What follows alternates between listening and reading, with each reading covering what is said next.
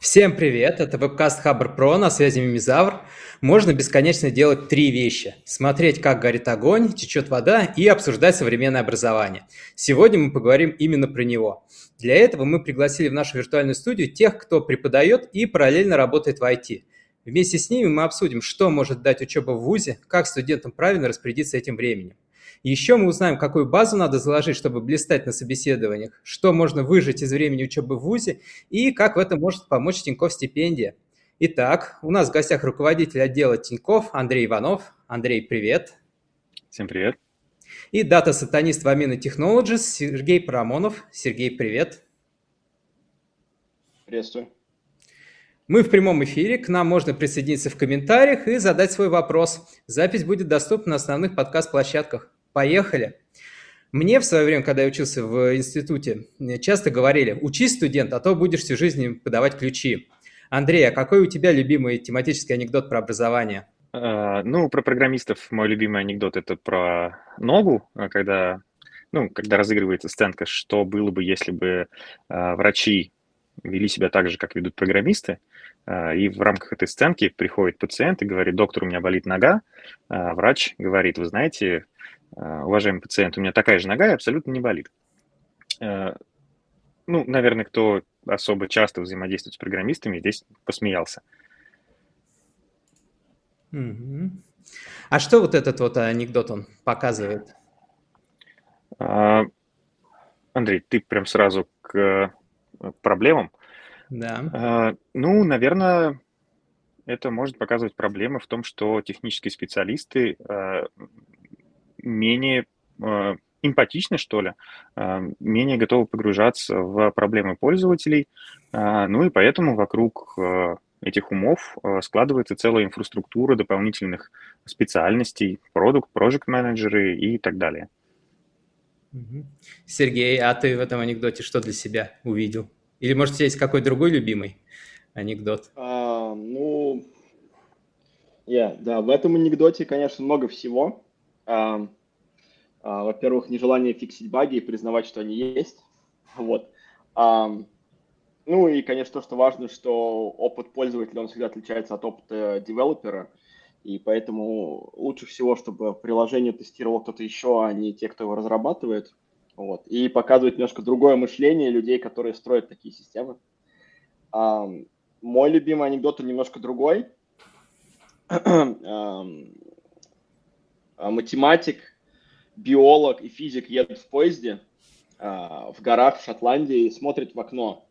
Смотрит в одно и то же окно, в одно, смотрит на одно и то же поле и смотрит на а, одних и тех же овец, и вдруг они замечают одну черную овцу, и биолог, глядя на эту черную овцу, записывает, что в Шотландии есть популяция черных овец. Физик смотрит в это же окно, на эту же овцу и записывает, что в Шотландии, по крайней мере, одна овца черная. А, математик смотрит на эту же овцу и записывает себе в дневник, что а, в Шотландии, по крайней мере, одна овца черная с одной стороны. Вот. Что этот анекдот показывает, конечно, хороший вопрос. Во-первых, наверное, то, что люди очень по-разному думают – воспринимают информацию в контексте и интерпретируют ее совсем по-разному. То есть у биолога есть какой-то контекст, что если овца одна черная есть, наверное, в популяции есть какой-то там, я не знаю, ген, я не биолог, да, который отвечает за окрас. Ну, соответственно, физик видит одну черную овцу и говорит, что ну вот она-то явно с двух сторон вся черная, судя по тому, что я вижу, вроде бы овцы все симметричные. А математик как бы таких предположений не делает и как бы очень абстрактно вот все, что он может зафиксировать, как бы формально, то он и записывает.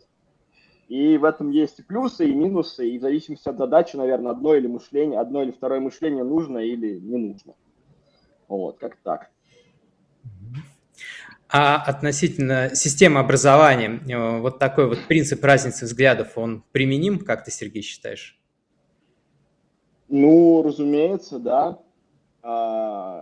Людей, людей учат разным вещам, потому что им нужны разные вещи, они решают разные задачи. А, там, я не знаю, физиков надо научить хорошо оценивать величины, да, потому что они никогда точно не измеряются, там надо измерять, там, уметь там погрешности какие-то оценивать, да. а, математикам нужно там совершенно другой набор знаний, ну, может, такой тоже нужен, да, но математики бывают разные. Те, кто занимается теорией чисел, вот, у них, у них там как бы один набор на занимается прикладной математикой самолетов, у них там Поэтому в зависимости от того, какие у вас задачи и какие у вас цели, у вас немножко разное образование. И это нормально, и мне кажется, так оно и должно быть. Андрей, а ты с подобным сталкивался в своей там, преподавательской практике, в рабочей? Именно с разностью мышлений? Да. Ну, я не уверен, что физики и математики мыслят э, по-разному. Э, скорее всего, классический э, шаблон э, это гуманитарии и технари. Э, кажется, что в современности это разделение действительно стало просто шаблоном, и э, чтобы иметь конкуренцию на рынке труда, нужно этот шаблон в себе перебарывать, так сказать. Вот. Ну, я вообще считаю, что только математика есть наука, и мы можем поговорить о критерии науки, что считается наукой. У математики есть язык. У физики, наверное, этого языка нет, либо она использует язык математики для изложения каких-то вещей. Вот. Э, я думаю, что физика больше эмпирическая вещь, математика более абстрактная. А, нужно ли для этого разный склад мышления? Не знаю. В последнее время, э, когда, ну вот, опять же, ну, обобщая там мой опыт в работе с каким-то теоретическим материалом, а, даже если я не могу доказать какую-то теорему или какое-то утверждение, я пойду и проверю его численно.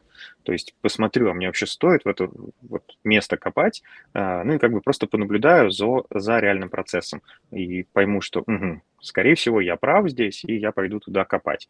Вот. И здесь я, наверное, поступил как физик в первую очередь, провел эксперимент численный, мне это там, современные возможности позволяют делать дешево. Вот. А дальше я пошел как математик, потому что эксперимента мне недостаточно, мне нужно э, логический вывод э, истинности этого утверждения. Вот. Не знаю, мне кажется, здесь все слишком связано у физиков и математиков. Вот. Но специалисты по филологии, которые занимаются естественным языком, я думаю, что это немного другой склад ума, но э, особенно сейчас э, при такой э, активное развитие междисциплинарности, э, это все должно смешаться. Не знаю. Возможно, Сергей на это что-то скажет. А, да, у меня вообще есть ощущение, что немножко все эти границы, они так размываются потихоньку. Вот, у меня товарищ после э, магистратуры э, по теоретической информатике пошел на факультет лингвистики заниматься вычислительной лингвистикой. Вот. И он на факультете лингвистики занимается там исключительно э, нейросетями. Вот. Uh-huh. То есть, как бы, вот, все так немножко потихоньку смешивается, как мне кажется. Вот. А, ну и сами дисциплины, они как, какие, ну, если там взять, например, прикладную математику, то в ней очень много экспериментальных вещей, она очень похожа на физику, да. Вот. А есть там какая-нибудь дисциплина, которая изучает там теорию сложности, но она больше похожа на такую вот очень формальную, формальную науку математическую, да. Вот. И это, в принципе, нормально, потому что эм, у нас как бы так наука во все области начинает проникать, и она как бы так немножко и в себя тоже проникает, так вот соединяясь. вот. И поэтому, мне кажется, эти разделения, они такие немножко все чуть-чуть условные, скажем так. А, да, и здесь, наверное, показательно вспомнить термин а, синергетика, а, который в том числе появился в контексте науки кибернетики, когда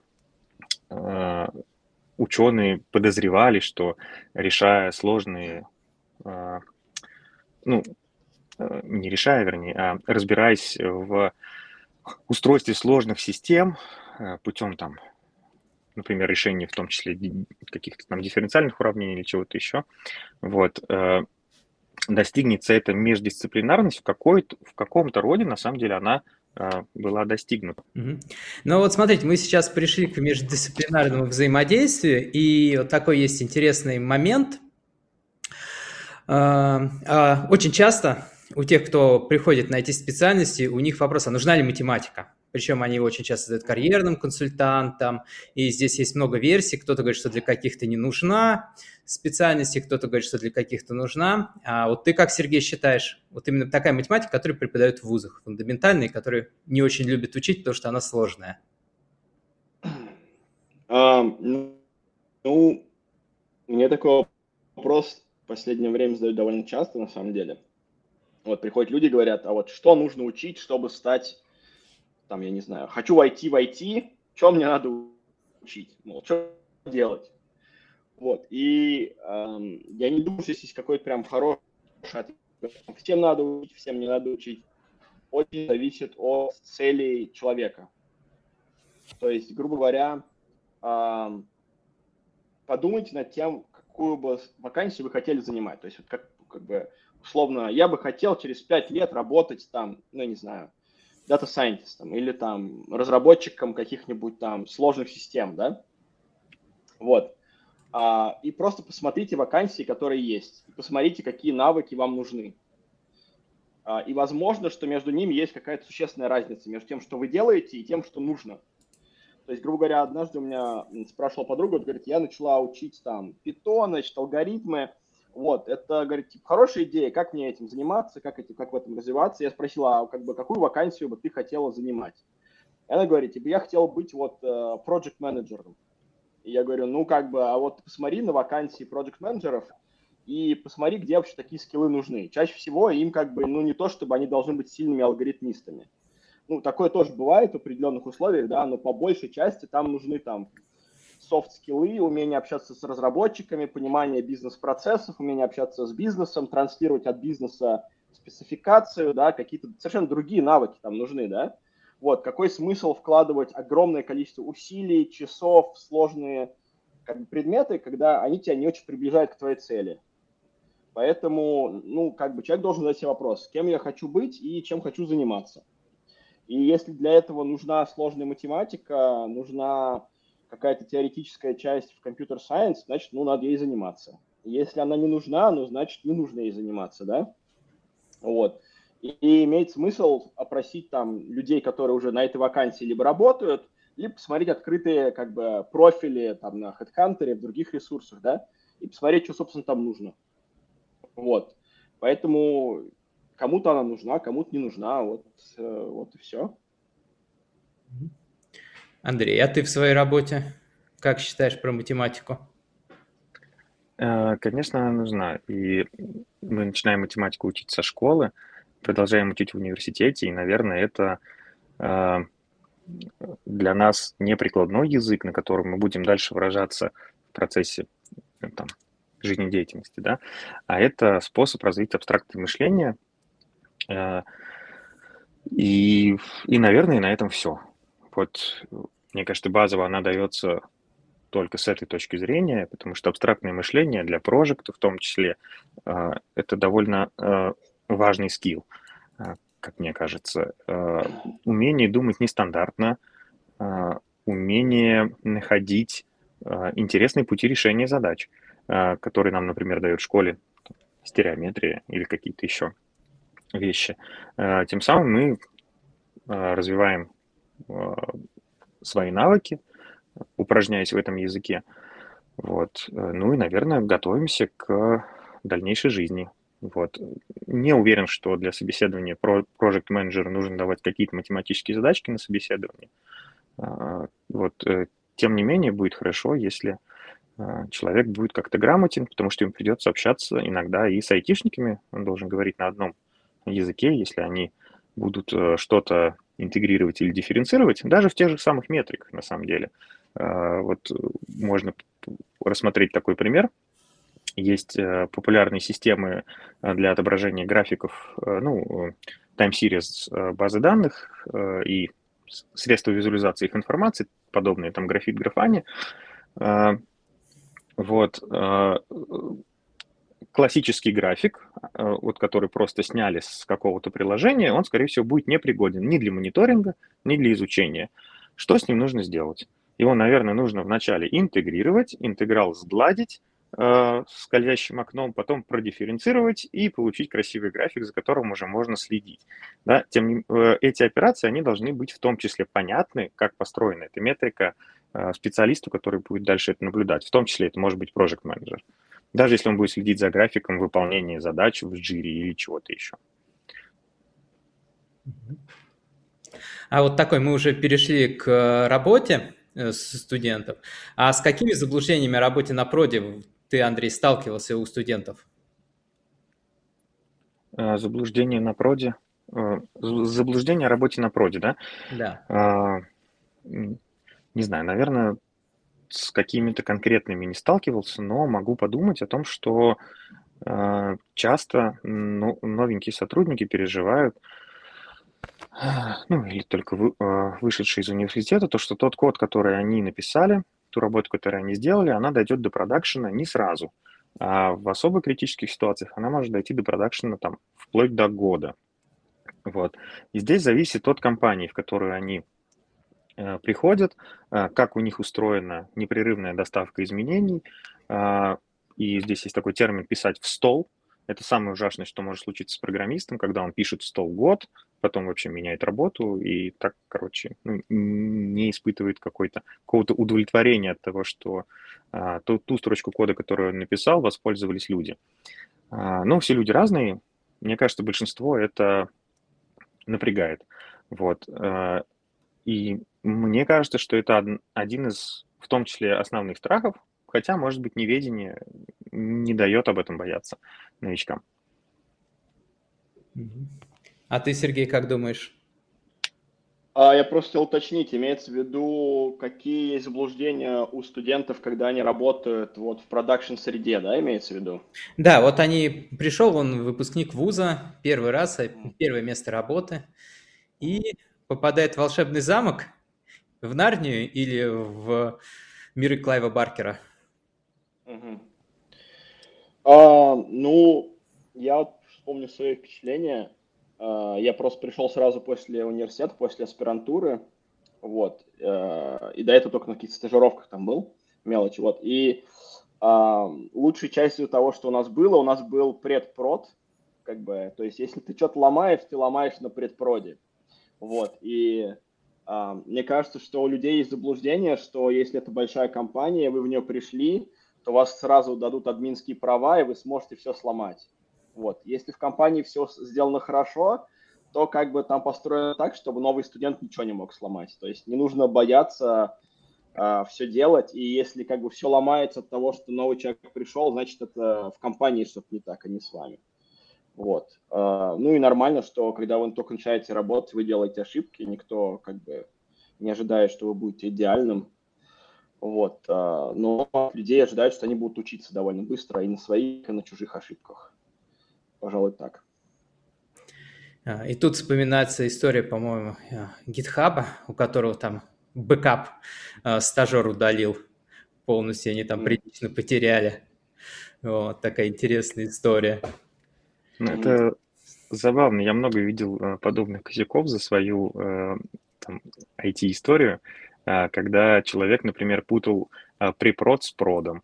Непонятно, почему он имел доступ на прод, но в то же время ему казалось, что он находится сейчас на там QA-сервере, и он может дропнуть базу, а в итоге он дропает ее на проде. Вот, ну просто в консольке. Запутался в консольках. Вот. И здесь, конечно, это действительно проблема именно организационная. А, тем не менее, я тут как бы не считаю, что а, за это надо кого-то ругать, бить и... А, ну, это нормальный процесс, все делают ошибки, и, к сожалению, если, эти, если ошибки люди эти не сделают, наверное, они не научатся. Была хорошая история, по-моему, про Генри Форда, когда у него там тоже кто-то капитально накосячил, и он сказал, ну, уже готовился к увольнению, а Генри Форд сказал, нет, я тебя не уволю, мне слишком дорого обошлось твое обучение. Ну да. Тут еще важный момент, как бы, что не настолько важно, что вы накосячили, важно, как вы а, отреагировали на свой косяк. То есть, э, если произошло какое-то говно, то вы должны прийти, сказать, что я сделал вот это, все рухнуло, ошибка в этом и в этом, надо ее исправлять так-то и так-то, ну или там спрашивать, что делать. То есть, если вы накосячили и пытаетесь сделать вид, что ничего не произошло, то это как бы очень плохо. Вот. А если вы накосячили, потому что там у человека, у человека оказался доступ к продукту, когда он не должен быть, то как бы тут, ошибок, тут ошибка на, на разных уровнях произошла. Вот. И в хороших организациях как бы, ну, там есть, например, Netflix, и у них есть такая штука, как, забыл, как называется, по-моему, называется Chaos Monkey. Вот, короче, Chaos Monkey, она такую штуку делает, она, грубо говоря, может отключать инстансы рабочие у системы. То есть э, по всей системе вдруг вы написали какой-нибудь там модуль или там какую-то фичу запилили, кто-то там вернул в какой-то микросервис, там что-то такое, а Chaos Monkey пришел и убил ваш инстанс. Вот вы должны всегда как бы быть готовы к тому, что в системе будут ошибки.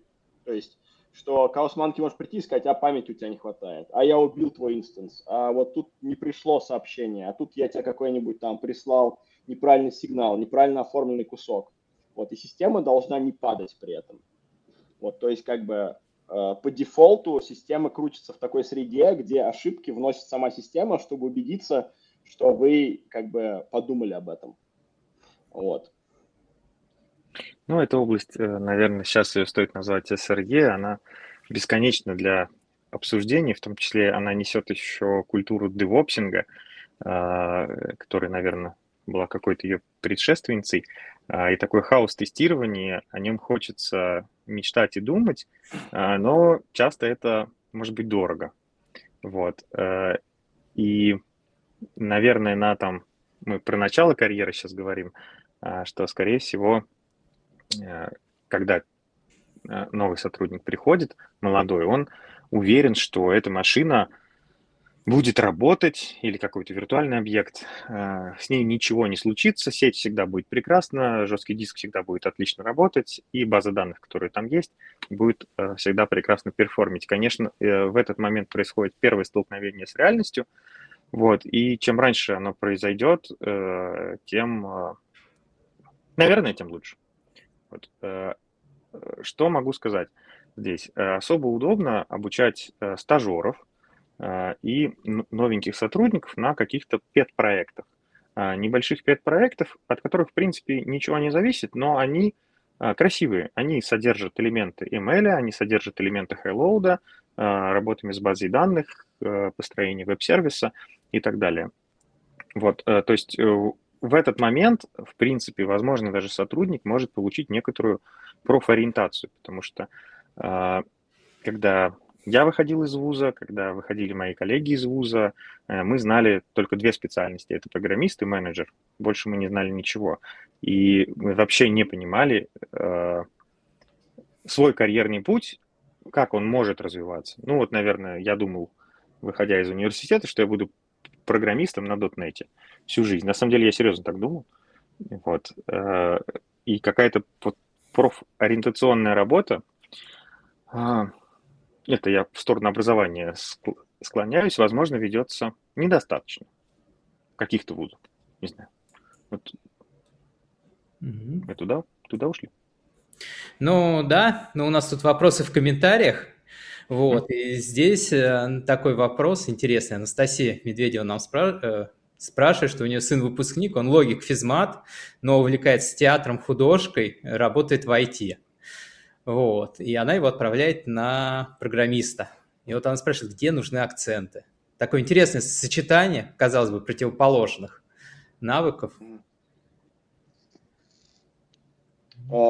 Ну, смотрите, логик, физмат, ну вот я, например, у меня тоже логическое образование. Uh, я, правда, занимался вычислительной логикой. Вот, ну, из логиков получаются отличные программисты.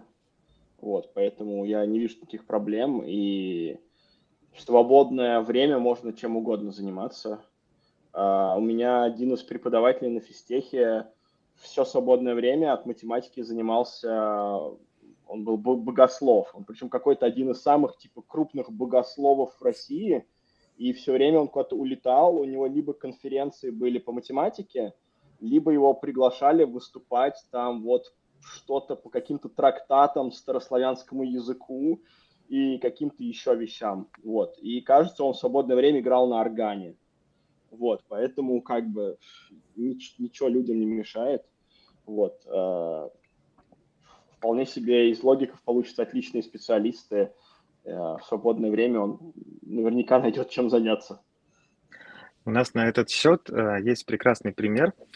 Э, не буду называть, наверное, имя, фамилию. Это мой коллега, которого мы там 4 года назад взяли стажером, и на знакомстве, когда стажер берем, он решил показать свои рисунки. А, ну, я думаю, ну, действительно, почему нет? Это интересно посмотреть. Во-первых, ну, можно побеседовать, как-то посмотреть, а мы друг другу подходим или нет в рабочем плане. А, он показывал рисунки вот, вот такой, ну, и какие-то милые кошечки. Вот, хотя потом сотрудник это, он, он до сих пор отрицает, что такого не было. Вот, э, и одно из его хобби оказалось это рисование. Э, он рисует маслом, графикой, карандашом, там, э, чем угодно. Вот, э, и он поступал к нам на э, трек аналитиков, э, именно там email, вот это вот data science, все вот это вместе там. И удивительно, один из его домашних проектов, именно вот этих пять проектов, оказался, что он собрал из там, в общем, в общем, он собрал э, систему, которая сама может нарисовать картину. Э, при этом он решил э, задачу, когда ты описываешь, что ты хочешь получить, нейронная сеть тебе генерирует изображение, изображение разбивается на слои, в каждом слое структурируются мазки, как их аппарат должен нанести на холст и так далее. Вот. И здесь он как бы совместил свои рабочие интересы с творческими. И тут какая-то была классная коллаборация. Я показывал его работы а, студентам, а, пытаясь рассказать, что не только программирование все это живет, но еще нужна творческая мысль, идея и вот эта искра. А, и, скорее всего, вот эта междисциплинарность, в том числе театр и так далее, они позволят это дать.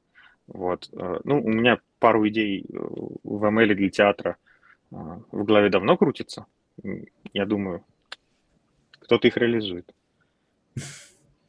А вот мы перешли к междисциплинарному взаимодействию, а еще такая вот, э, мы когда предварительно общались, тема софт-скиллов, их э, необходимости и обучения. Вот ты, Андрей, с ней сталкивался, с наличием, отсутствием софт-скиллов у э, кандидатов, стажеров, бывших студентов?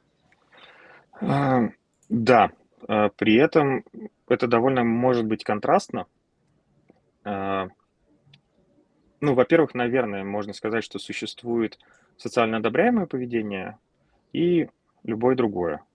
И часто бывает, что приходит, не часто, окей, это я неправда сказал, редко бывает, но кандидат приходит э, э, на собеседование, и в процессе общения с ним ты можешь получить такой ответ, что ну а вот почему ты хочешь у нас работать? Казалось бы, глупый вопрос. Ну расскажи на нем социально одобряемо, а, что я хочу услышать.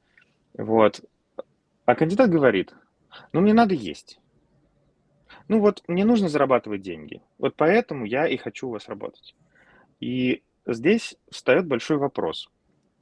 А, ну, мы на это готовы или нет? Потому что если это вот на таком простом вопросе, казалось бы, где все понятно на собеседовании происходит, а, наверное, это неправильно.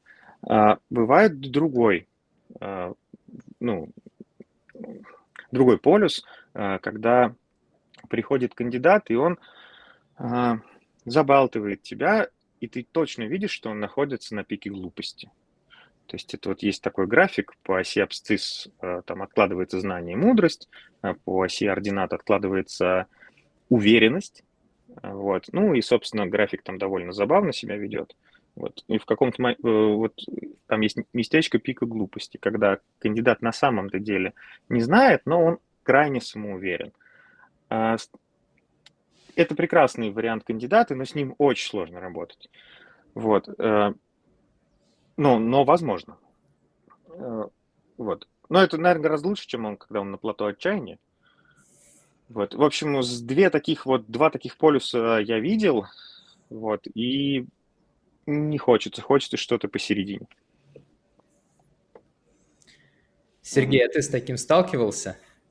А, ну, я не прям участвую часто в отборе кандидатов, ну, на, на уровне интервью, по крайней мере.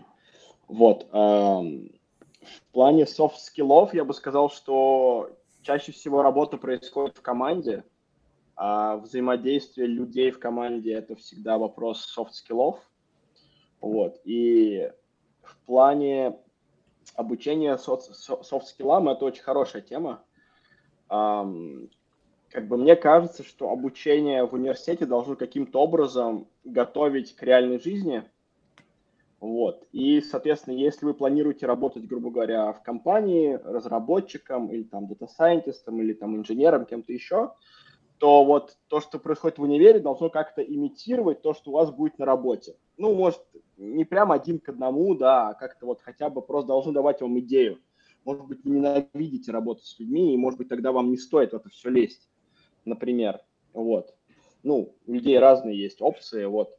А, и, например, то, что вот вещь, которая э, мне кажется наиболее важной, которая почему-то у людей не развита, вот именно такой soft skill – это уметь просить, ну, либо помощь, либо обращаться за помощью, да.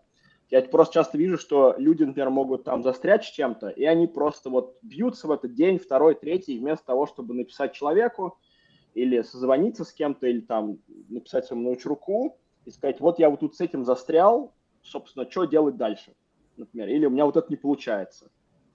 Вот, и казалось бы банальная вещь, но почему-то вот э, у людей с этим возникают трудности.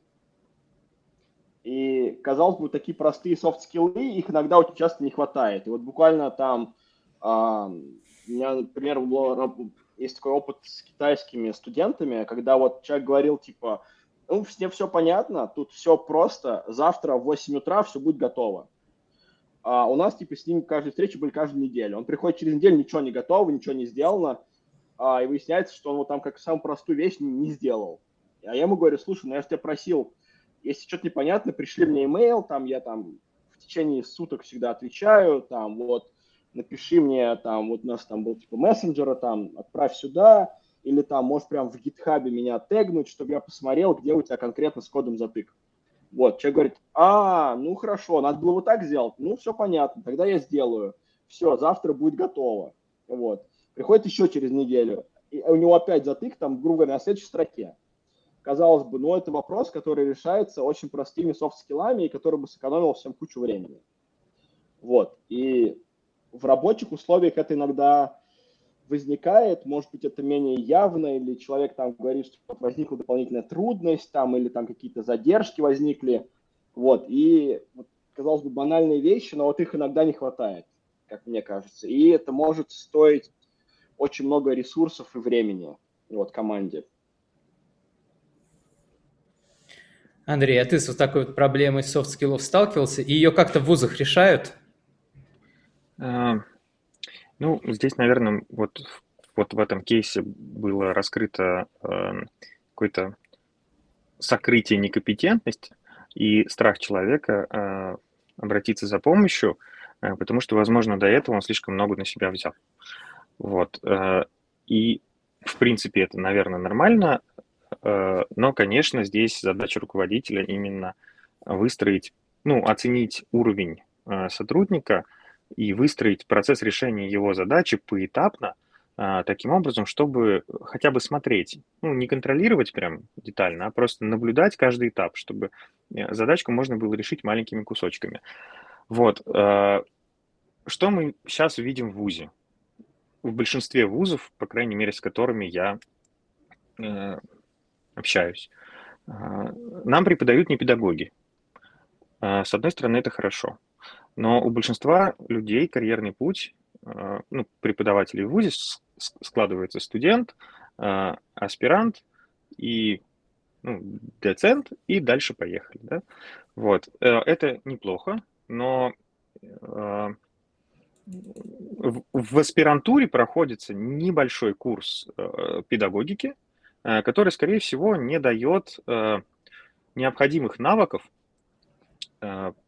будущим преподавателям а, доносить а, до людей сложные вещи, в том числе использовать в модели своего, своего преподавания кооперацию, коллаборацию, которую мы как работодатели очень часто ждем, что человек по выходу из университета умеет общаться, умеет делать работу совместно. И, наверное, здесь из советского опыта стоит вспомнить субботники, уроки труда, вот, из там какого-то ближайшего, кстати, я даже не знаю, что можно вспомнить. Пропала мысль. Вот. Э, кооперативных задач практически нет в университете. И их нет не потому, что все плохие, а потому что, ну, не, возможно, не видит в этом смысла. Вот, смысл в этом есть, и важно кооперативные задания организовать правильно, именно с педагогической точки зрения, э, чтобы это не выглядело, как это часто бывает, что выделяются группы по три человека, один программирует, другой пишет отчет, ну а третий все это дело рассказывает. Никакой кооперации внутри у них не происходит. Вот, возможно, для кооперации нужно создать конфликт, ну, какую-то конфликтную ситуацию. Вот. Ну, это вот мысли с потолка пока. Я бы еще добавил тут пару вещей, что вот в самом начале была затронута немножко другая тема, что эм, это очень такой трудный навык, честно скажем, разбивать задачу на подзадачи. И очень часто, если посмотреть, вот как устроен классический курс, ну вот я сам веду курс, э, там, грубо говоря, тебе дают набор маленьких задач, и ты решаешь набор маленьких задач или там дают какую-то одну задачу математическую, тебе надо ее докрутить и сделать. Вот. Очень редко, когда тебе нужно взять большую задачу, разбить ее на подзадачи, оценить там, сколько нужно времени на одну часть, на вторую, как-то это сделать относительно грамотно, а не с потолка взять числа, показать, что ты сумел ее разбить на части и этому графику соответствовать.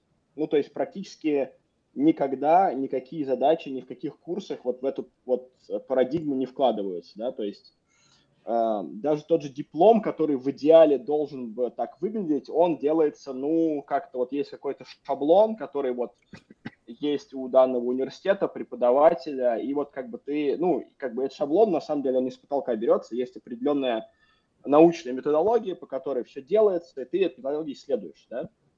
Вот, но в реальной жизни у тебя есть какая-то задача, и эта задача требует ее там разбить на маленькие подзадачи. И вдруг выясняется, что человек этого никогда не делал. И выясняется, что это трудно. Выясняется, что, Декомпозиция. как правило, да, что каждый подзадача должен соответствовать какой-то условно свой модуль, что там они должны быть как-то изолированы друг от друга, они должны между собой общаться.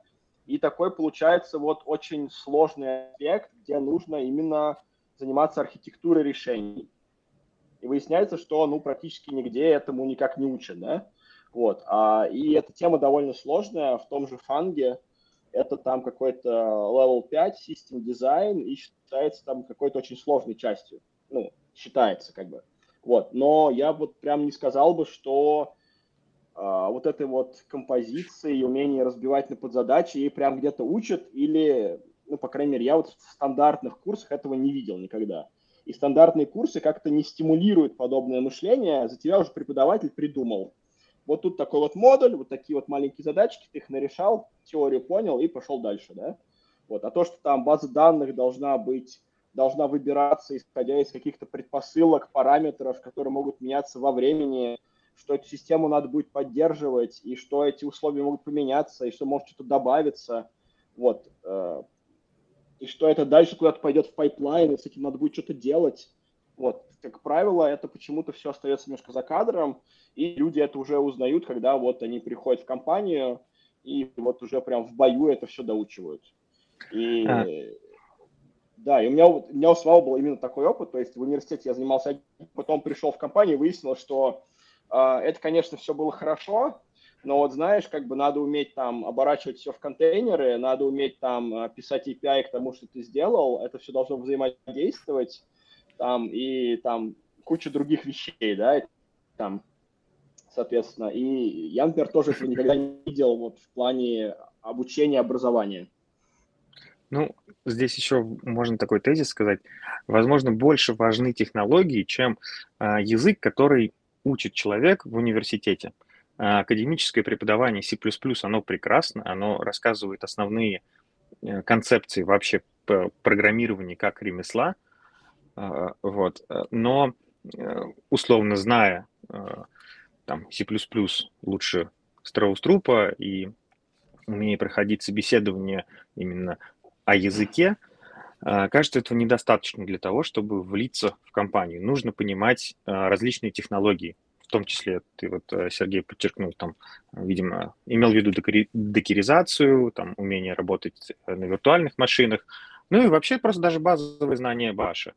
Да, ты, если не сможешь зайти на виртуальную машину и чего-то там поотлаживать в своем сервисе, ну, кто это будет делать? Да? Э, недостаточно написать, нужно уметь то, что ты написал, запускать и внедрять в продакшн. Ну и вот, Сергей, учитывая твой э, там, э, бэкграунд дата-сайентиста, а, что ты мог бы сказать вот по поводу, по поводу внедрения моделей? Готовы ли к этому студенты и вообще там специалисты, как um, это ну, по ощущениям, люди, которые вот только пришли из универа, не готовы к этому. И, как правило, вообще в, в плане Data Science это очень хайповая область. Почему-то многие люди считают, что они там закончили буткамп в течение трех месяцев, и все, дальше можно просто делать импорты из, из scikit-learn, и как бы все готово. И вообще считается, что, ну не считается, это как бы сложно сказать, и бытует такое мнение, что, вот, грубо говоря, дата scientist, он берет и как бы в ноутбуке все такое сделал, а потом он дядям инженерам отдает свой ноутбук, и они делают за него всю грязную работу. Вот. Нужно быть готовым к тому, что э, очень часто и очень много где ты будешь отвечать и за внедрение, и за тестирование, и за метрики, и как бы то, что ты придумал модельку, ты еще как бы берешь за себя некоторую ответственность, что она будет вести себя хорошо, что она будет производить нужные результаты, там не будет делать какой-то фигни, что там перформанс у нее правильный, да, вот. То есть я бы сказал, что в среднем у людей несколько более идеализированное представление о том, что делает э, Data Scientist. Вот. Ну да, ну... Ты стал... да.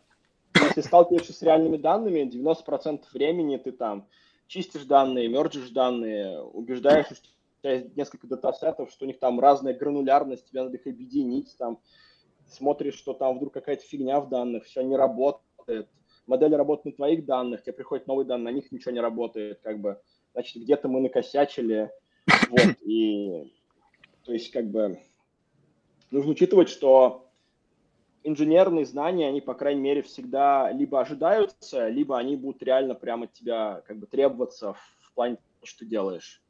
Вот. У нас на, на в предыдущей конторе была такая штука, что считала, что ты должен довести свою работу до препрода, и в препроде она должна пройти все проверки, все тесты, и там условно какой-то нужный срок, обговоренный, там мониторится все метрики – и смотришь, что оно как бы себя хорошо ведет. Вот после этого считается, что ты закончил свою работу, и в какой-то момент будет релиз из препрода в прод, и там какие-то там фичи, условно, в порядке приоритета будут там, ну, скажем, э, мигрированы. Вот, назовем их так.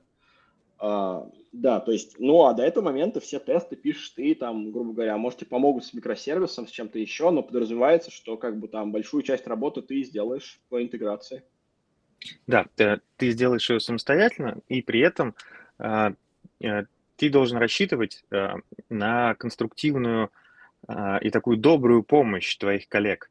Э, потому что когда в компании кто-то э, обладает экспертизой, э, это большая ценность для компании, и э, когда мы даем стажера какому-то э, специалисту, мы оказываем ему как бы знак уважения, потому что это некоторый хонор, э, такая Э, условно премия, да, и знак доверия, что вот э, ты, знаем, что ты его доведешь, э, ты будешь его развивать, и будешь это делать не из-под палки, условно, да, вот, а именно сочувствуя, помогая, в том числе передавая свои инженерные навыки.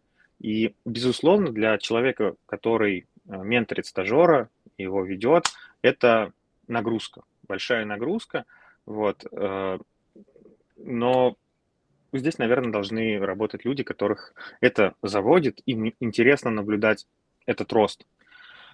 Вот. А, так.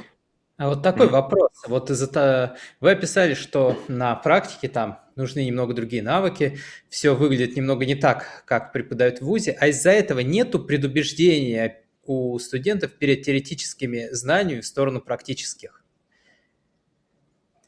Сергей, как ты считаешь?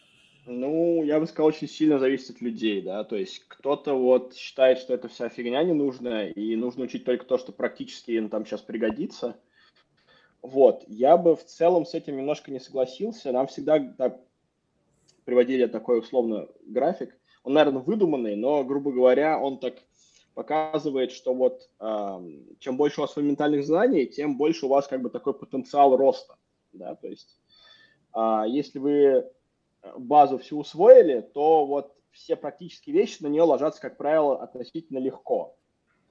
Вот. Если вы там выучили там, я не знаю, как устроены там реляционные исчисления, как устроен там реляционная алгебра, то вам довольно, довольно легко выучить там, там SQL, да? Вот. Или какие-то другие NoSQL языки, вы видите, чем они отличаются между собой – можно было бы сразу просто перейти к практической части и выучить конкретный язык прямо для конкретной системы, которой вы будете заниматься. Наверное, это сэкономит вам время, усилия и в целом как бы, ну, вам там для работы нужно, сразу вам денег принесет. С другой стороны, возможно, что если вы захотите работать с какой-то другой системой в других условиях, вы быстрее выучите вот этот вот новый, новый язык или новую систему, зная и обладая фундаментом, скажем так. Поэтому это такой сложный вопрос, да, вот э, мне кажется, что определенный фундамент для профессии, он должен быть заложен. Вот, наверное, это, ну, не прям всегда, правда, и в каких-то условиях не нужно там пять лет учиться теоретической информатике, чтобы быть администратором баз данных. Да, но какой-то фундамент для этого все равно нужен, грубо говоря. Человек должен понимать, что он делает, что такое хотя бы сложность примерно, да, какие-то базовые вещи, там, может, базовую статистику какую должен знать, да, вот, и ну, не обязательно ему для этого там уметь решать э, дифференциальные уравнения в частных производных, да, вот, э, поэтому я склоняюсь к тому, что фундамент должен быть, но он должен соответствовать тому, что хочет делать человек, вот, а, как-то так. А, немного дополню по поводу вот, э, фундаментального образования и прикладного. То есть э, ведь э, там старая или текущая, наверное, система образования, она в том числе предусматривает наличие профессиональных технических училищ, вот, которые там в определенный исторический период, наверное, были э, как-то дискредитированы или что-то еще. Хотя э, ничего плохого людей учат пользоваться инструментом. Вот э, преподавание программирования в таком контексте, когда вам дают инструмент, и дальше вы идете с ним копать, ну, или не, неважно, там, какие-то data science э, направления, да, когда вы делаете fit predict, э, и это вы научились пользоваться инструментом, э, вы обеспечиваете себе заработок, и все хорошо. Вот, абсолютно нормально, классическое ремесло. Но у фундаментального образования цель более большая. Это позволить обучающимся а, после там, прохождения а, вот этого всего создавать что-то новое. Потому что кажется, что что-то новое создать, не зная историю, ну, во-первых, историю развития науки техники, историю образования своего предмета и всего того бэкграунда, который там был, вот не стоя на плечах гигантов, нельзя сделать что-то новое. Ну, по крайней мере, ты не поймешь, ты сделал что-то новое или просто повторил кого-то из старого. А, у, вроде как есть байка, что у, американц, у американских математиков была шутка. А если вы изобрели новый итерационный алгоритм, почитайте работы советских ученых 60-х годов. Скорее всего, он уже изобретен и назван как-нибудь оригинально. А ну, вот да, так... вспомнил, извиняюсь, я просто вспомнил одну шутку. Я забыл уже фамилии вот, а, есть одна и просто интересная теорема, и у нее в названии вот фамилия американца и советского ученого, которые изобрели. Вот, а выяснилось, что это все придумал какой-то британец за 20 лет до них. Вот, то есть э, такой забав, забавный факт. И вот, вот очень правильное замечание было по поводу среднеспециального образования, потому что в, во многих других странах, там, ну, в Европе, например, многие профессии, в том числе, например, там есть профессия там веб-дизайнер, да, а, ее готовят, как правило, среднетехнические э, учебные заведения, и это абсолютно нормально, да, то есть, ну, что вы там хотите там 5 лет учить или 6 лет учить? Если человек вот хочет, типа, заниматься вот этим, получать за это деньги, то вот, ну, ему там надо, там, может, год, может, два, может, три, там, не больше, да. Вот он получил конкретные знания, поработал, что-то поменялось, он, может, переучился годик, полгодика, да, и все сделал. В России, по ощущениям, этот вакуум, его заполняют онлайн-школы или какие-то курсы, да, то есть как в какой-то момент в России все среднетехнические образования, учреждения сказали, что они будут вузами, что, ну, как бы, ну, довольно странно, да, не нужно, чтобы у вас 100% населения имели высшее образование, да, это, ну, мало где происходит, честно скажем. Вот, ну и не нужно, мне кажется. Вот.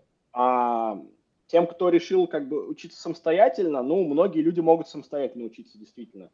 Но не то, чтобы 100% людей умеют учиться, умеют учиться самостоятельно. Это там нужно иметь определенный там вот набор навыков, доступ, там какие-то привычки, упорство, опять-таки, какую-то среду иметь, да, ну, не все так могут. Вот кому-то вот идут на курсы и там быстрее этим занимаются, развиваются.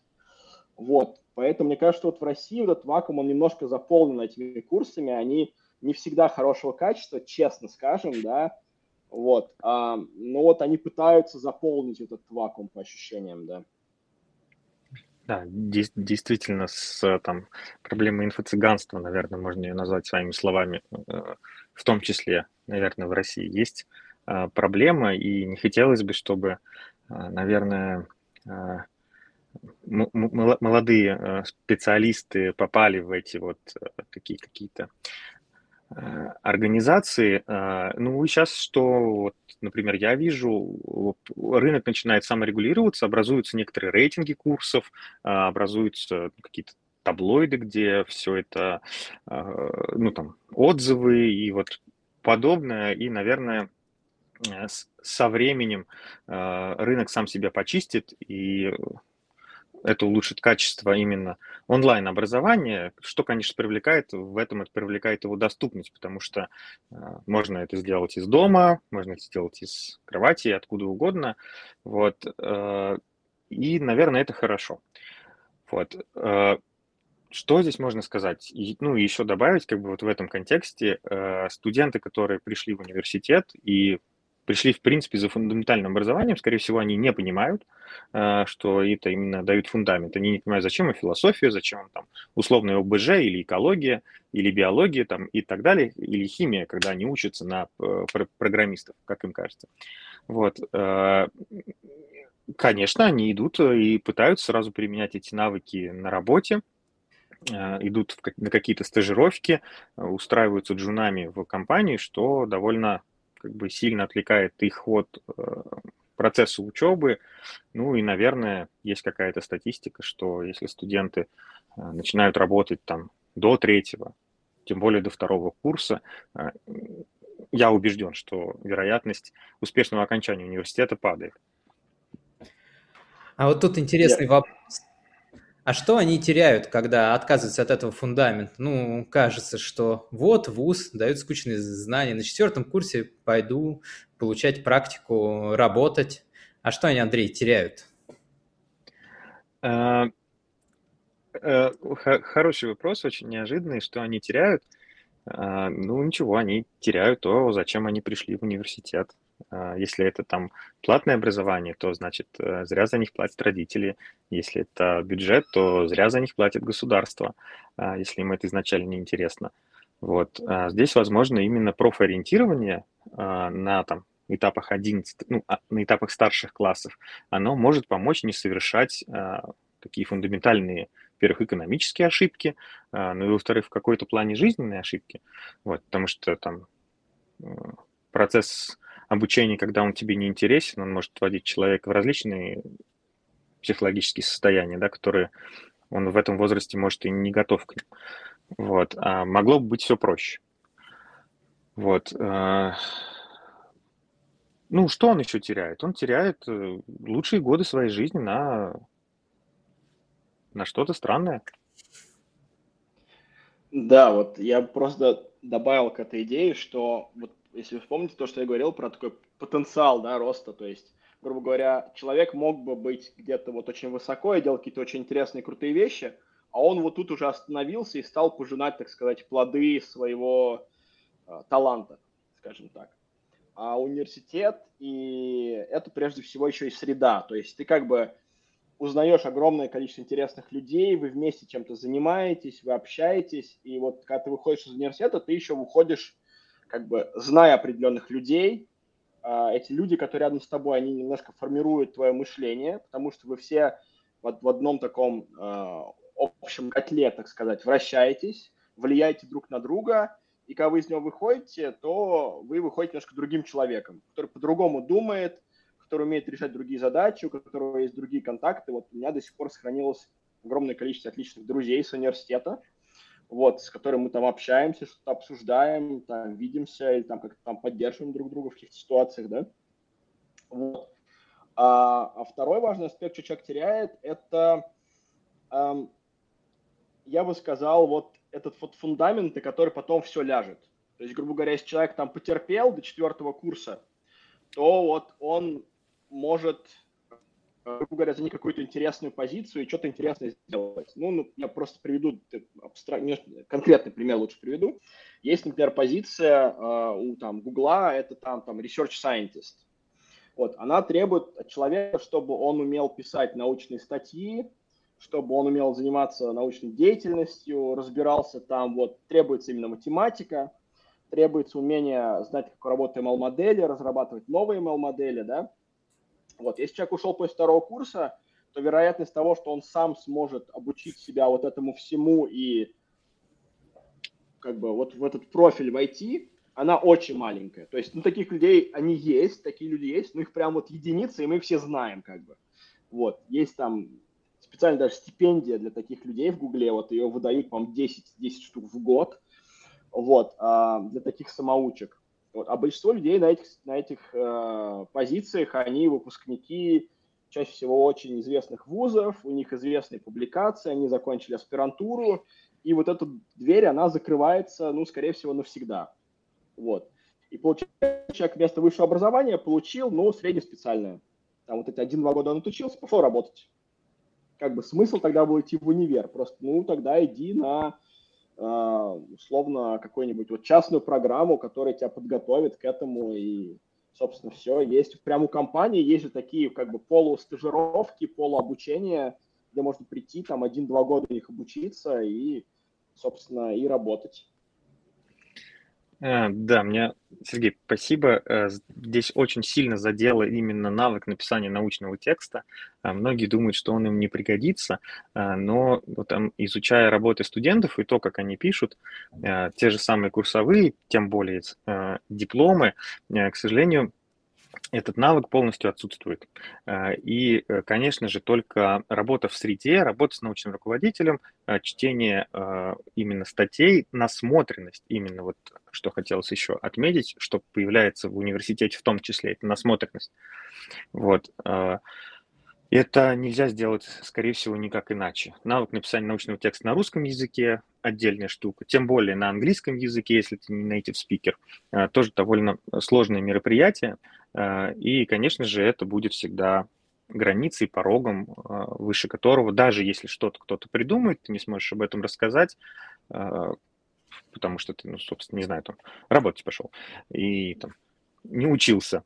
Вот. Ну, это будет барьером для человека в его дальнейшем развитии. Как бы не оказались предметы в университете студенту бессмысленные, они важны. И на Кворе есть забавный вопрос, Скажите, пожалуйста, зачем мне вот преподают предел, понятие предела, понятие бесконечно малой, бесконечно большой величины? И там один из э, авторов, ну, там, Бейджик, э, довольно знаменитого университета, пишет, что, понимаете, даже если я вам отвечу на этот вопрос, в данный момент вы не готовы его будете понять. Вот, я вам отвечу, но вы не поймете, зачем вам это нужно на самом деле. Вот. Э, поэтому это все носит какой-то спекулятивный э, характер э, и, наверное, юношеского максимализма. Вот когда говорят, что что мне этот университет, я уже там в 20 лет зарабатываю миллиард. Да, а, просто еще интересный пример. А, я просто участвовал в одном стартапе, вот, и этот стартап выкупает корпорация, и один из основных пунктов по продаже был в том, что а, стартап обязуется в течение определенного времени определенное количество патентов по своим работам и статьям предоставить. То есть ведутся определенные разработки, и вот, вот команда там из небольшого количества людей, большинство людей с, со степенью, вот, обязуется там, допустим, три патента в течение там пяти лет сделать.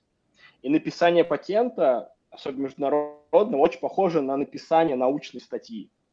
И вот говоря, представьте, что вы никогда не писали научных статей, вы университет не закончили, вы просто никогда не оформите этот патент. Ну, опять же, какие-то единицы, какие прям самоучки смогут это сделать, но для большинства, для большинства людей это будет просто невозможной задачей.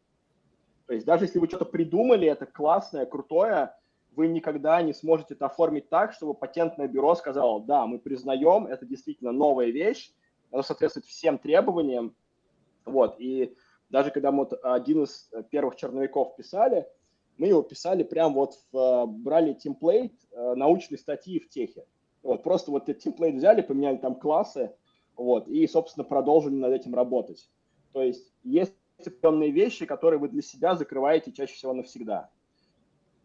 И надо подумать, это для вас критично или нет вполне возможно, что для кого-то это не критично. Вот у меня один товарищ, он 10 лет работал э, разработчиком э, JavaScript, и ему это не, как, какие-то более сложные вещи не интересны. Он говорит, я зарабатываю деньги, я хочу открыть компанию, которая делает шоколад. Вот, и вот он сейчас заработал достаточно денег за свою жизнь, открывает компанию, купил оборудование там. Ну вот, ему как бы не очень интересно написание статей, патентов. Он говорит, я вот денег заработал на на JavaScript, чтобы у меня была своя маленькая шоколадная фабрика. Вот. А, ему это не интересно. А может быть, кому-то, да, да, да. А может быть, кому-то другому вполне интересно заниматься вот более там научно, наукоемкими там задачами, да. Вот. И нужно оценить, как бы, чего вы реально хотите и что вам для этого нужно. И вот э, как раз вы упомянули вот эту важность фундамента как э, такого трамплина для, для реализации своих целей, научных каких-то амбиций. И вот у Тинькова, да, есть стипендия, а, которая как раз для таких вот специалистов, которые наукоориентированы. Вот. А что она им может дать? А, ну, мы внутри долго обсуждали, за что или на что. Скорее всего, мы определили, что это за что. Вот. И там в стипендии есть два трека. Один на индустриальный, другой, забыл название. Вот. Э, существуют различные критерии, позиционируется все это как э, поощрение талантливых э, молодых людей, которые проходят обучение в ВУЗе, и, возможно, части из них эта стипендия даст возможность начать работать чуть позже, чем бы они сделали это без нее. И это хорошо, потому что у студентов будет меньше головника, а, особенно те, кто там проживает, например, в общежитиях или там имеют какие-то сложности, вот, а, у них будет больше возможностей и больше вероятность того, что они посвятят себя и непосредственно учебе а, и выйдут из наших университетов молодыми, талантливыми, уверенными в себе специалистами, вот, а работать начать они успеют всегда. Да, могу только подтвердить, у меня не было стипендии Тинькова, была другая стипендия, когда я учился. Вот, но позволяла, так скажем, не экономить на продуктах и не беспокоиться, что завтра будет нечего есть. Что как бы, ну, для многих людей там вот ты на третьем-четвертом курсе, хочется как-то жить немножко, вот, и человек идет работать для этого. Вот. И очень хорошо, когда у человека есть какая-то финансовая помощь или поддержка, которая позволяет ему немножко отложить вот этот вот период, когда он забросит немножко учебу и начнет работать. Потому что совмещать работу и учебу скажем честно, нетривиально, и очень часто люди не справляются с этим. Вот.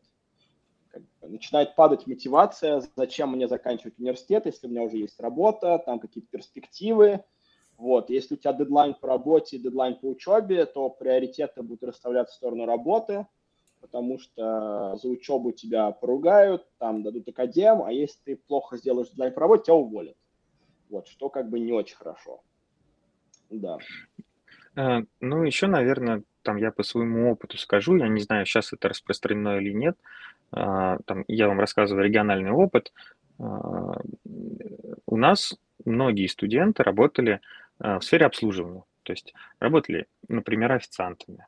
Вот, соответственно, часто эта работа была совмещена с, ну, во-первых, тяжелым физическим трудом, потому что поднос эти, ну, надо таскать, вот. А, а второе – это работа, в принципе, и допоздна. И, конечно же, здесь э, не шло речи ни о какой там э, приду вечером после университета и сделаю там какое-то домашнее задание. Вот нет, после университета там человек идет на работу или, что хуже, вместо университета. Э, и вот здесь мы начинали с чего? Именно с коллаборативной какой-то деятельности, да, и когда в группе из трех студентов э, оказывается э, условно один человек, который может себе позволить э, не работать и может позволить себе учиться, а вторые два человека э, работают в разной степени, там, э, вот, то опять же никакой коллаборации между ними не возникает. Э, ну, просто по причине того, что этим не надо, а этот в группе с ними, ну, как бы, вот он и, и все вывезет. Вот. И здесь плохо то, что вот студенты, начиная работать, наверное, раньше, они вовлекаются немного не в ту среду, наверное, в которой им нужно увлекаться на этом этапе. Ну, не знаю, может быть, спорно. Я просто вспомнил одну байку классную. Я был на третьем курсе, и а, пришел к друзьям в, а, в комнату, в общагу, постучался, и все спят. Ну, типа, а где-то два часа дня примерно. Вот. Ну, две я потрогал дверь, открыто зашел, все спят. Ну, я их растолкал, говорю, ребят, что происходит-то? Вот они все просыпаются и все хрипят. Прям, я говорю, что вы делали-то? Я говорю, вчера была подработка. Мы всю ночь разгружали фургон с мороженым. Ну да. Да. То есть допоздна, mm-hmm. не по делу, и, скорее всего, как бы вот, да.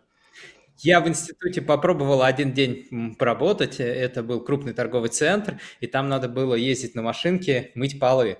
В общем, я на следующий день пришел не выспавшийся, у меня была какая-то очень важная пара, причем первая пара.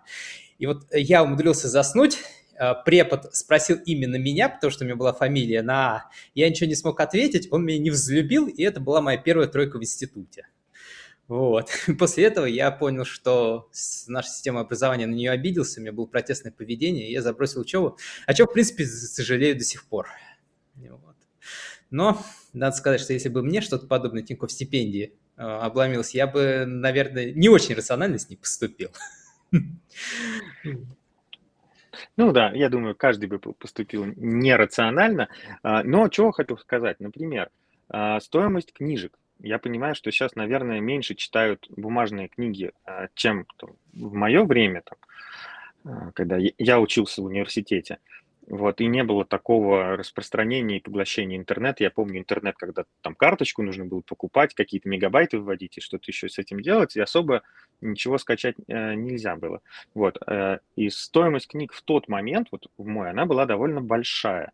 То есть вот, был любимый мой книжный магазин в городе Самара, а, где приобретались э, там мной книги для обучения, и стоили они очень дорого. На тот момент мне так казалось. Сейчас они стоят, наверное, еще дороже. Вот. Э, и стоимость, например, э, тетрадок, красивых, не знаю, ручек, карандашей и всего остального. Особенно если работа как-то связана с черчением потому что это расходные материалы, это ватман, акварель, карандаши, линейки, это все строит про, просто катастрофических денег для студента. Вот, э, ну и вот много есть чего, э, помимо там, да, воспринимания этого как заработной платы, э, как это можно рационально использовать. Ну, да. Я немножко просто не соглашусь рационально, нерационально. А, есть довольно много исследований, которые смотрят на поведение людей и как, чего они потом достигают, да. И вот выясняется, что если, грубо говоря, человек растет в постоянной там стрессе, проблемах и прочих вещах, то у него вот предел как бы, ну, условно, там какие-то есть метрики, которые померили, того, чего он достиг, он ниже. То есть, грубо говоря, человек готов меньше ждать, человек готов а, меньше доверяет окружающим, какие-то еще вот есть ряд вещей, да, вот. И вот эта стипендия, она в теории, по крайней мере, позволит не беспокоиться об Интригующий. На самом интересном месте. Да, но это действительно так. И вот по поводу профессиональной литературы, например, в моей сфере, там, контент и так далее, очень много классных есть изданий Мидпресс, американских, они не переводные, вот, но они очень дорого стоят, действительно. Вот, и когда я учился, мне их, конечно, не хватало. Вот, сейчас у меня на них есть деньги, но нет времени их читать. Вот, и это очень сильно обидно. Да, действительно, кстати, это я тоже иногда, когда смотрю на свою библиотеку, думаю, боже мой, это книги, которые никогда не будут дочитаны. Что с этим делать? Наверное, вздыхать и брать в отпуск. А, Сергей, ты на самом интересном месте остановился. А, да, да, я просто говорил про то, что вот а, то, что стипендия, в принципе, по крайней мере, позволит вам не беспокоиться постоянно. То есть вам не нужно находиться постоянно в стрессе. Вот, по крайней мере, когда у меня было такое ощущение, вот у меня была стипендия, она, по крайней мере, позволяла мне не думать, что вот завтра мне не будет хватать денег там купить там, не знаю, там, не знаю, продукты или там проезд. Хочешь пойти с друзьями в кино. И такой, ну, вроде хватает на все, какие-то базовые вещи, по крайней мере. И ты можешь, по крайней мере, вот не находиться в этом состоянии стресса, что что-то не так. Вот, и тут даже не рационально, не рационально, а, по крайней мере, оно может вытянуть из вот этого вот не самого лучшего состояния людей, которые хотят учиться. Вот. А, и здесь еще я бы отметил гордость, а, потому что э, у меня была я могу сейчас соврать, как это называется, но это что-то называлось вроде стипендия президента Российской Федерации или правительства Российской Федерации. Я не помню, как это называлось. Вот, но вот какие-то такие там э, слова были, не хочу соврать. А, и э, я был очень горд, и мне было очень неприятно ее терять, потому что были моменты, а, в которые а, мой декан приходил и говорил, что Андрей, она у тебя у единственного на факультете. Ты не можешь сейчас оставить факультет без вот этой, ну, типа, без вот этого, ну, рейтинг будет плохо, а, это же, ну, как это? Вот, поэтому иди, пересдавай, пересдавай, пока не пересдашь на 5. Вот, я шел и пересдавал. И действительно, меня это стимулировало больше не сами эти деньги, потому что я уже начал работать, на самом деле, Вот. А, и меня именно вот э, была гордость, то, что э, вот э, за свой факультет, за то, что вот есть такая стипендия, я там один из нескольких людей в университете, которые а, ее получают. Вот, потому что там помимо, вот в моем случае, например, помимо там денежной компенсации, были какие-то дипломы, а, какое-то признание общественное выражалось. И для меня это было очень важно. Меня поддерживали, что да, ты правильно делаешь, что учишься и делаешь это хорошо. А, да, абсолютно очень похожая ситуация у нас. Ты, грубо говоря, ты мог получить эту стипендию, если закрыл все на отлично. Вот. И я такой, надо бы закрыть все на отлично. Я сдал одну сессию на отлично, чтобы получать эту стипендию, а ты теряешь, если получаешь трояк. Вот, я как бы держался до конца этой стипендии, не получал ни одного тройка, вот пока, пока она была. Я такой, типа, не, вот нельзя сейчас все потерять из-за одной маленькой ошибки. Вот, и, да. То есть, как бы еще и важен мотивационный такой вот, мотивационная вещь, которая дает. Да, я вот такую ошибку совершил и разработчиком не стал. Ну, может быть. Может, к лучшему. Всем же становиться разработчиками. Но у нас, в принципе, все. Единственное, нас в комментариях спрашивают, Андрей Вальперт спрашивает, что он э, хочет намного больше заниматься программированием, но никак не может найти курсы. Вот. И он ищет, какие курсы по Python, э, чтобы были российские, ему можно порекомендовать. Наверное, Сергей, к тебе? А, ну, как бы я бы сказал такую вещь, что вот есть то, что человек хочет, и то, что он уже как бы вот имеет. И важно понимать, как бы, какая между ними разница, да. То есть, если у человека там, не знаю, может быть, он, не знаю, не знаю, занимается физическим моделированием, то у него один определенный бэкграунд, и он может сейчас вот открыть какие-то, может быть, серьезные шадовские курсы, которые лежат онлайн, смотреть их и разобраться. А если у человека, ну, допустим, он по образованию филолог, наверное, ему стоит смотреть какие-то более простые варианты, где вот все рассказывается с нуля, и, например, там есть, ну, Яндекс Практикум, например, да, вот. Ну, это таких курсов очень... Да, есть много разных вариантов, но это зависит от того, вот, а, какой у вас бэкграунд и что вы хотите делать с этим. Скорее всего, после того, как вы закончили курсы, если у вас нет нужного образования, вы не пойдете работать джуном. Ну вот, там для джуна надо немножко больше а если вы просто сами по себе очень толковые, то этого, в принципе, и хватит на джуна. Вот. Многие компании готовы обучать людей. Вот, то есть, э, как бы тут в этом вопросе очень много параметров, которые автор не уточнил, скажем так. А, здесь я могу посоветовать провести такое упражнение. А, есть матрица компетенций, такое понятие, и, к сожалению, не могу никак сейчас вам ссылку скинуть на это. А, ну, в общем, можно набрать матрица компетенций для программистов э, на, на английском языке, и, скорее всего, она будет первой ссылкой. Вот, э, там по четырем уровням и штук по 20 параметрам э, вам предлагают оценить себя. Как вы в алгоритмах, как вы там, в базах данных, как вы тут и тут, да. И проделав такое упражнение, оно очень трудоемкое. Потому что нужно, во-первых, все это понять, оценить самостоятельно, оказаться непредвзятым. Вот, э, и когда вы эту матрицу компетенций заполните, вы поймете, по каким уровням у вас есть просадки. А, вот. Ну, если вы начинающий а, там, разработчик, да, то, скорее всего, там, они будут по всем. Вот. И на каждой строке выписать, а что мне для этого делать? Вот чтобы это, ну, чтобы это улучшить. Вот чтобы это улучшить, здесь нужен либо ментор, а, либо самостоятельная работа по поиску ресурсов, которые по каждому пункту вас улучшат. Знание языка – это не все и там это всего лишь одна строка. Спасибо. Ну, э, просто последний момент я уточню. Вот просто я эту вещь повторяю как бы всем людям. Подумайте, что вы, какую позицию вы бы хотели занять. Вот, я не знаю, вот условно человек хочет, наверное, стать там, не знаю, а, Python-разработчиком, да? Вот имеет смысл ему открыть вакансии и посмотреть, что от человека требуют. Скорее всего, от него могут требовать там, я не знаю, умение там скриптовыми языками пользоваться, может быть, какие-то базовые алгоритмы, может быть, понимание работы сетей, может быть, там все вакансии какие-нибудь требуют знания там баз данных, чего-то еще, да, посмотреть, что он из этого знает и что ему надо подтянуть.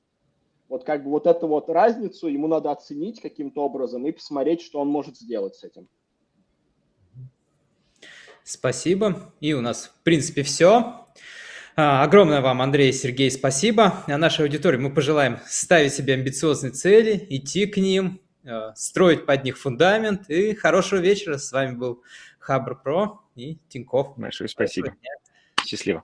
До встречи.